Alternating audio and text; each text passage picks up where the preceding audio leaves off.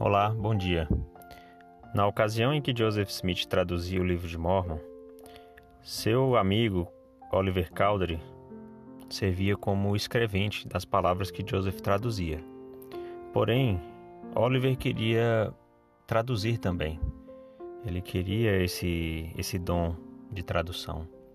E, e o Senhor então revelou a ele é, por que, que ele não estava recebendo aquele dom e como a gente pode proceder quando quer respostas às nossas orações.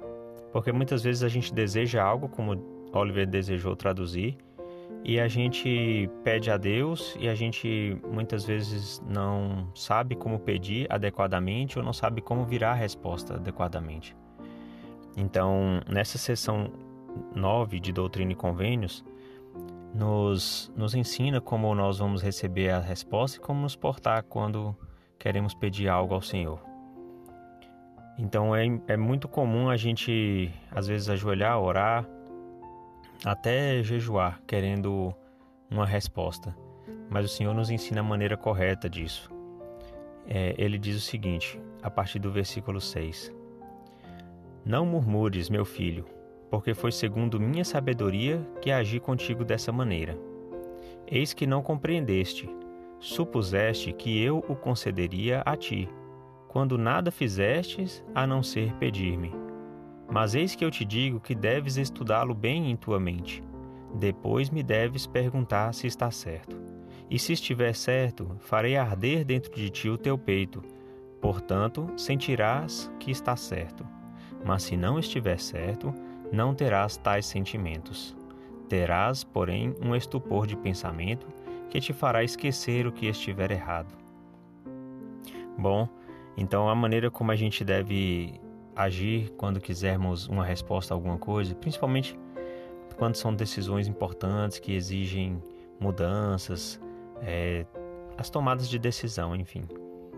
É, não é só chegar e dizer para o Senhor, Pai, eu estou querendo isso, é, me responde se eu devo fazer isso, ou se eu devo seguir por este caminho ou outro.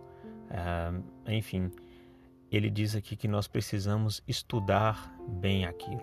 Não é só por pedir que ele vai conceder.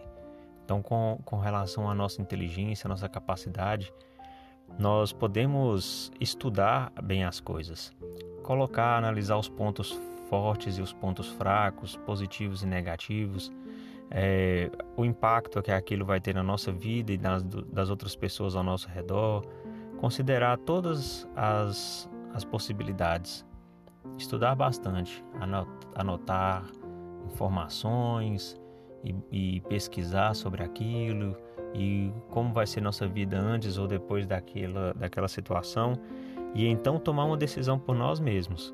Então, ao tomar a decisão, perguntamos a Deus se está certa. E aí, se estiver certa, Ele vai fazer nos sentir no nosso coração. Ele diz aqui que vai fazer arder dentro de ti o peito. Então, nós vamos saber que está certo. Mas se não, a gente simplesmente vai ter o esquecimento da ideia, ou seja, aquilo vai parecer que não é correto. A gente vai pelos nossos sentimentos saber que que não é a resposta do Senhor. E então a gente deve voltar a estudar, considerar outra possibilidade e voltar a perguntar a Ele, repetindo esse processo sempre, até recebermos a resposta. Então o Senhor ele quer nos responder as coisas, ele quer nos indicar tudo por meio do Espírito que nós precisamos fazer, mas nós precisamos agir como tal, considerar a nossa capacidade de raciocínio, de interpretação, as informações disponíveis e, enfim, tomar uma decisão por nós e, e então perguntar a Ele.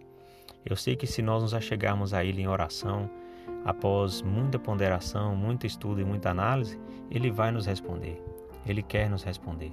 E eu já tive muitas respostas na minha vida baseado nessas escrituras. Por isso compartilho com vocês em nome de Jesus Cristo. Amém.